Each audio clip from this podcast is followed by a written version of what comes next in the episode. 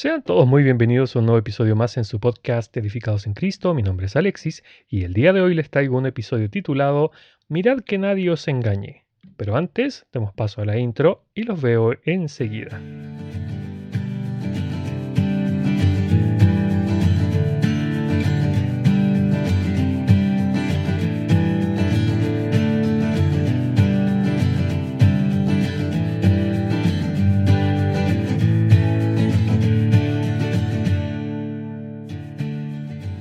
Estas palabras, mirad que nadie os engañe, fueron dichas como advertencia por nuestro Señor Jesús en Mateo 24.5, Marcos 13.5 y Lucas 21.8, hablando acerca de los tiempos finales de la humanidad. Quiero partir hablando eh, acerca de dos eventos específicos durante los viajes misioneros del apóstol Pablo. Son dos relatos sobre alborotos en los que se vio envuelto este apóstol y que me gustaría mencionarlos. El primero guarda relación con los acontecimientos ocurridos en las ciudades de Tesalónica y Berea, que las encontramos en el capítulo 17 de este libro, y el segundo ocurrido en la ciudad de Éfeso, que se halla en el capítulo 19 entre los versos 23 al 41. En el primero vemos a Pablo y Silas llegando a la ciudad de Tesalónica, la cual formaba parte de la provincia de Macedonia. Durante tres sábados seguidos, es decir, días de reposo para los judíos, les predicaron a, valga la redundancia, a los judíos que se reunían en la sinagoga de aquella ciudad.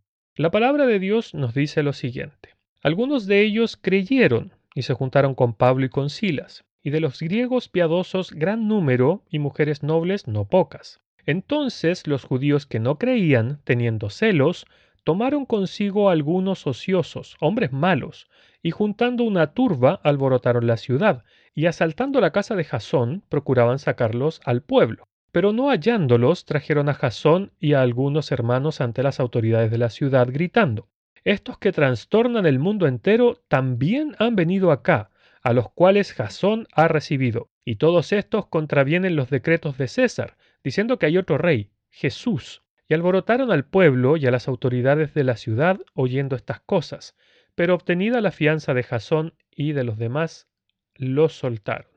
Hechos capítulo 17 versos del 4 al 9.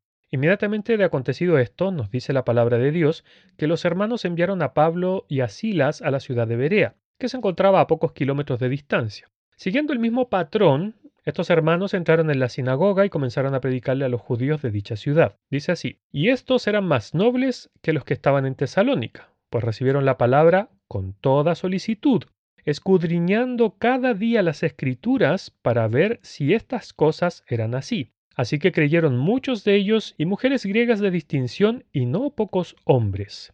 Hechos capítulo 17 versículos del 11 al 12. Me gustaría hacer hincapié en este punto, es decir, en la actitud que tenían los judíos de Berea, o sea, que eran solícitos en verificar todo lo que oían para no ser engañados con enseñanzas que no estuvieran conforme a la palabra de Dios. El otro relato al que me quiero referir es cuando Pablo eh, se encontraba en la ciudad de Éfeso.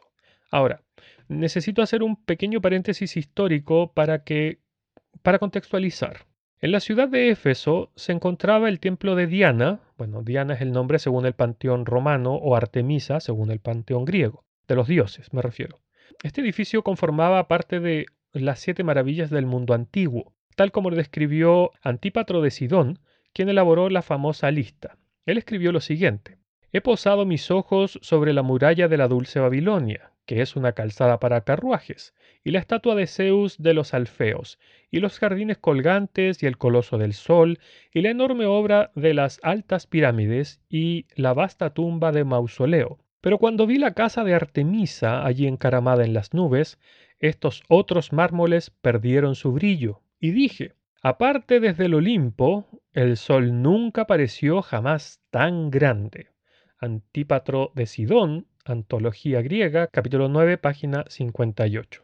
Entonces, volviendo a nuestro relato bíblico, encontramos lo siguiente. Pablo llegó a Éfeso y Lucas, que es el autor de Hechos, nos relata el siguiente evento. Dice así, hubo por aquel tiempo un disturbio no pequeño acerca del camino porque un platero llamado Demetrio, que hacía de plata templecillos de Diana, daba no poca ganancia a los artífices, a los cuales, reunidos con los obreros del mismo oficio, dijo, Varones, sabéis que de este oficio obtenemos nuestra riqueza, Pero veis y oís que este Pablo, no solamente en Éfeso, sino en casi toda Asia, ha apartado a muchas gentes en persuasión, diciendo que no son dioses los que se hacen con las manos. Y no solamente hay peligro de que nuestro negocio venga a desacreditarse, sino también que el templo de la gran diosa Diana sea estimada en nada, y comience a ser destruida la majestad de aquella a quien venera toda Asia y el mundo entero. Cuando oyeron estas cosas, se llenaron de ira y gritaron diciendo,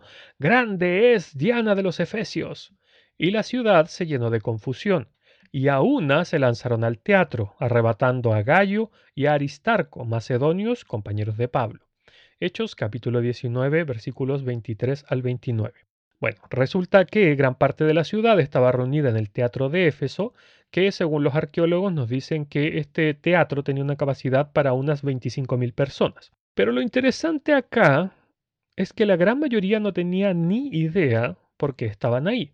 Nos dice la palabra de Dios. Unos pues gritaban una cosa y otros otra, porque la concurrencia estaba confusa, y los más no sabían por qué se habían reunido. Y sacaron de entre la multitud a Alejandro, empujándole los judíos. Entonces Alejandro, pedido silencio con la mano, quería hablar en su defensa ante el pueblo, pero cuando le conocieron que era judío, todos a una voz gritaron casi por dos horas, Grandes Diana de los Efesios. Hechos capítulo 19, versos 32 al 34.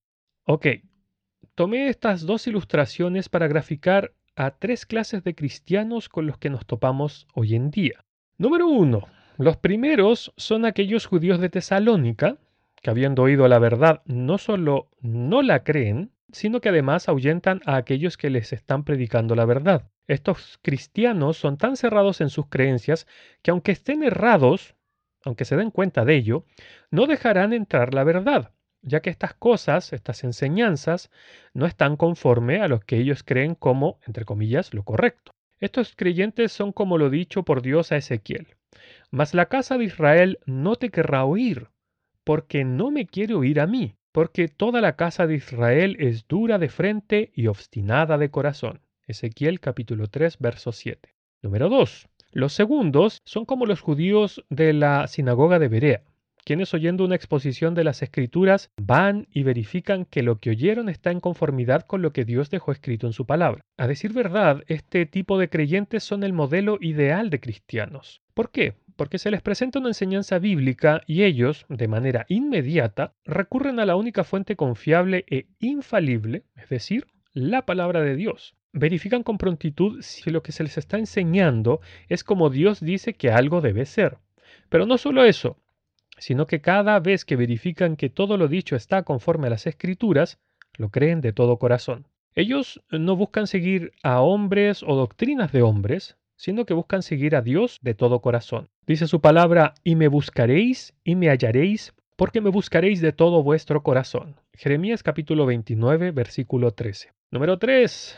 Por último, tenemos a los que son como esta muchedumbre enardecida de Éfeso, aquellos que se dejaban llevar por la masa sin tener ni idea por qué estaban allí. Son aquellas personas, son aquellos cristianos que se creen todo lo que sus líderes de la iglesia les dicen sin verificar ni siquiera una sola cosa en las escrituras, si algo es así o no, porque, a decir verdad, ellos no escudriñan las escrituras. Y más encima, cuando se les quiere hablar, hacen lo mismo que hicieron esta gente de Efeso en el teatro. O sea, figurativamente, se tapan los oídos y se ponen a gritar para no oír la verdad.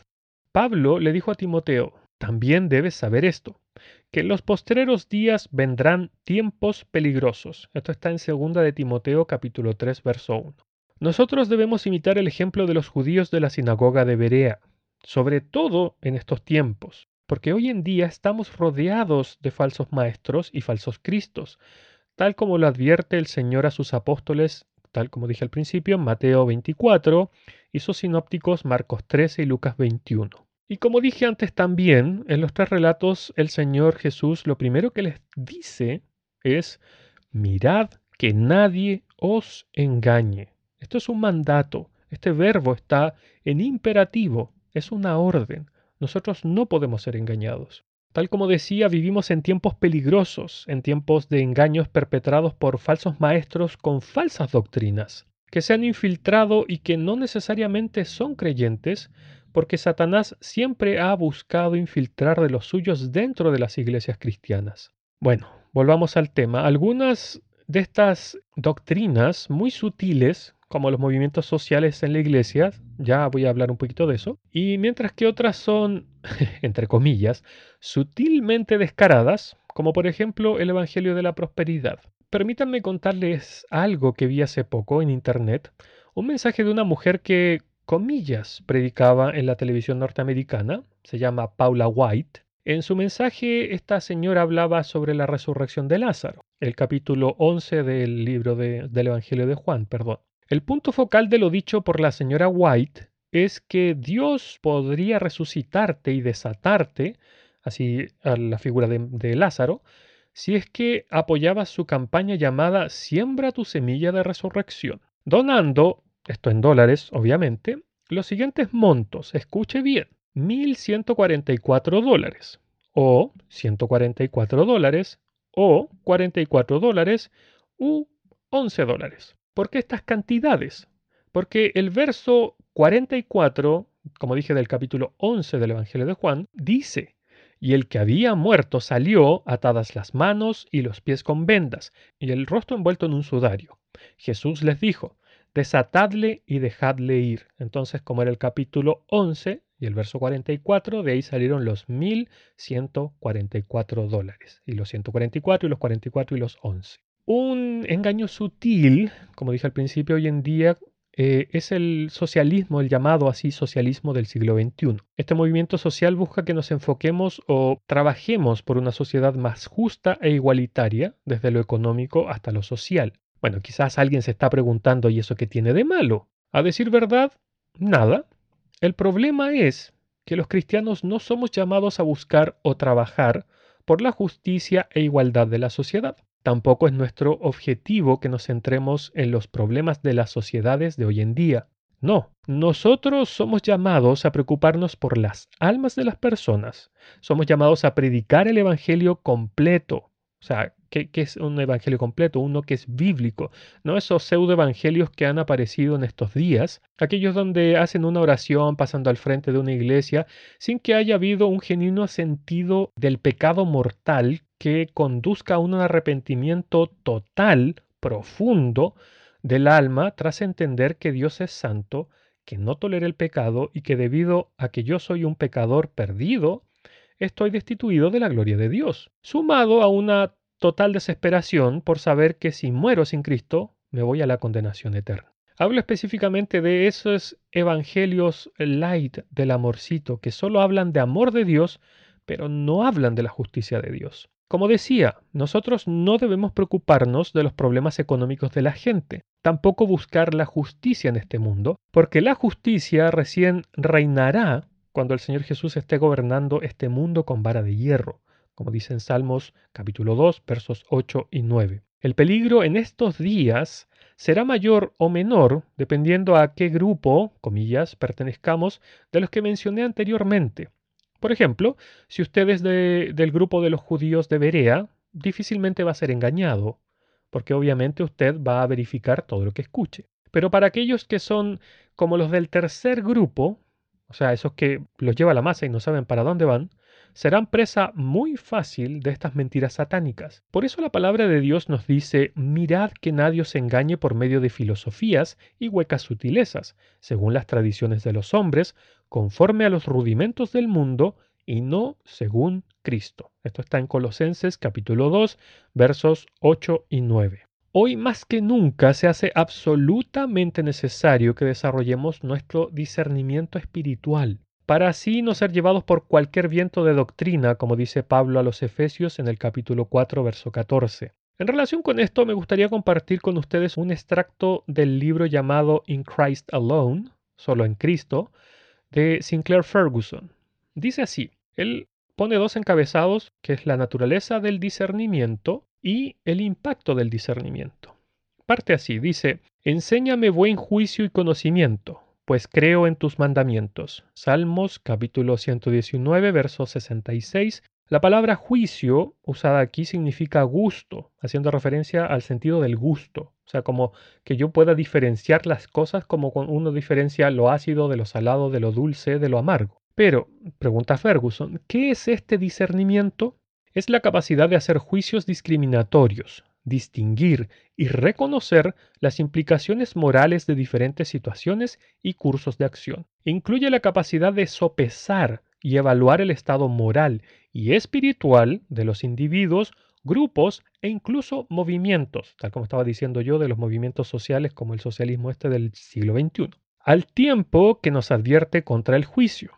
Jesús nos insta a discernir y discriminar para que no arrojemos nuestras perlas a los cerdos. Mateo capítulo 7, versículos 1 y 6. Un ejemplo notable de este discernimiento se escribe en Juan capítulo 2 versos 24 y 25 que dice, Pero Jesús mismo no se fiaba de ellos, pues él sabía lo que había en el hombre. Este es el discernimiento sin juicio del Señor, el que involucraba el conocimiento de nuestro Señor, de la palabra de Dios y de su observación de los caminos con los hombres. Entre paréntesis pone aquí Ferguson. Él supremamente había orado, enséñame buen juicio, porque creo tus mandamientos, que es el salmo que leí al principio. Sin duda, su discernimiento creció cuando experimentó conflicto y victoria sobre la tentación y evaluó cada situación a la luz de la palabra de Dios. El discernimiento de Jesús penetró hasta lo más profundo del corazón, y el cristiano está llamado a desarrollar un discernimiento similar, porque el único discernimiento valioso que poseemos es el que recibimos en unión con Cristo por su Espíritu Santo y a través de la palabra de Dios. Entonces, el discernimiento es aprender a pensar los pensamientos de Dios, y así como Él, aplicarlos práctica y espiritualmente. Es decir, significa tener una idea de cómo se ven las cosas a los ojos de Dios y verlas, en cierta medida, desnudas y abiertas, como dice Hebreos 4:13. Ahora veamos lo que él llama el impacto del discernimiento. Dice así, ¿cómo afecta este discernimiento la forma en que vivimos? De cuatro maneras. Número uno, actúa como un medio de protección evitando que seamos engañados espiritualmente nos protege de ser arrastrados por los vientos de doctrina que hacen que un elemento central del Evangelio sea periférico, o que traten una aplicación particular de las escrituras como si fuera el mensaje central de la escritura. Número 2. El discernimiento también actúa como un instrumento de curación cuando se ejerce en gracia. Dice él, conocí a un pequeño número de personas cuya capacidad para diagnosticar las necesidades espirituales de otros era notable. Dichas personas parecían poder penetrar en los problemas del corazón que otra persona enfrentaba mejor de lo que la persona misma podía hacerlo. Por supuesto, esto es, de alguna manera, un don peligroso que Dios les ha confiado. Pero cuando se ejercita en el amor, el discernimiento puede ser el bisturí quirúrgico en la cirugía espiritual que hace posible la curación. Número 3. Nuevamente, el discernimiento funciona como una clave para la libertad cristiana. El cristiano celoso, pero sin discernimiento, se convierte en un esclavo de otros, de su propia conciencia sin educación y de un patrón de vida no bíblico. El crecimiento en el discernimiento nos libera de tal esclavitud lo que nos permite distinguir las prácticas que pueden ser útiles en algunas circunstancias de aquellas que son obligatorias en todas las circunstancias. Pero, de otra manera, el verdadero discernimiento permite al cristiano libre reconocer que el ejercicio de la libertad no es esencial para disfrutarla. 4. Finalmente, el discernimiento sirve como un catalizador para el desarrollo espiritual. Pone aquí un versículo, que dice, el escarnecedor busca sabiduría y no la halla, pero para el hombre entendido el conocimiento es fácil. Proverbios capítulo 14, verso 6, leí la versión de las Américas. Él pregunta luego, ¿por qué? Porque el cristiano con discernimiento va al meollo del asunto. Él sabe algo acerca de todo, porque sabe que todas las cosas tienen su fuente común en Dios. El aumento del conocimiento, por tanto, no conduce a una mayor frustración, sino a un reconocimiento más profundo de la armonía de todas las obras y las palabras de Dios. Luego el doctor Ferguson pregunta, ¿cómo se puede obtener tal discernimiento? Lo recibimos como lo hizo Cristo mismo. por la unción del Espíritu Santo, por nuestro entendimiento de la palabra de Dios, por nuestra experiencia de la gracia de Dios y por el desarrollo progresivo de la verdadera condición de nuestros propios corazones. Por esto también debemos orar, yo soy tu siervo, dame entendimiento. Salmo 119, verso 125. Bueno, hermanos, tomemos este consejo acerca del discernimiento que nos da el doctor Sinclair Ferguson, porque hoy más que nunca es de vital importancia que estudiemos nuestras Biblias diariamente, pidiendo la dirección del Espíritu Santo para que nos dé un buen discernimiento de manera que podamos identificar fácilmente aquellas doctrinas erradas, así como a los falsos profetas y a los falsos cristos. Además, obviamente, de desarrollar el hábito de examinar cada cosa que oigamos, sin importar qué tan prominente o versado es el expositor que estamos oyendo, tal como lo hacían los judíos de la sinagoga de Berea. Porque a veces nosotros tendemos a confiar en todo lo que un tal o cual hermano o pastor importante famoso, conocido, que escribe, que tiene libros y etcétera, nos pueda decir. Confiamos únicamente basados en la reputación que tiene o debido a las enseñanzas previas que nos llegaron, nos calaron profundamente. No, mis hermanos, debemos recordar que todos somos seres humanos y por tanto todos, todos podemos errar. El único que no se equivoca es Dios. Y por eso nosotros debemos verificar cada palabra de todo lo que oigamos. Por eso es que Dios nos dice en su palabra, examinadlo todo y retened lo bueno. Esto está en primera de Tesalonicenses 5:21. Que el Señor les bendiga, mis queridos hermanos.